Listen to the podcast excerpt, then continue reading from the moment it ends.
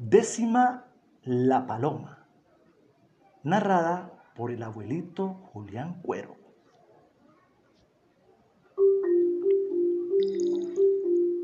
Soy la paloma del aire, soy el bálsamo surgido y como sabio destruido soy poeta de Buenos Aires. soy nivelador del viento, con yo mido la tierra, yo compongo al que se erra. Con este mi gran talento, soy muralla de cemento que a mí no me vence nadie y cuando quiero volar soy la paloma del aire. Soy un tripulante mar, soy dragón enjurecido, que conmigo no ha podido ni Brandia ni la capital.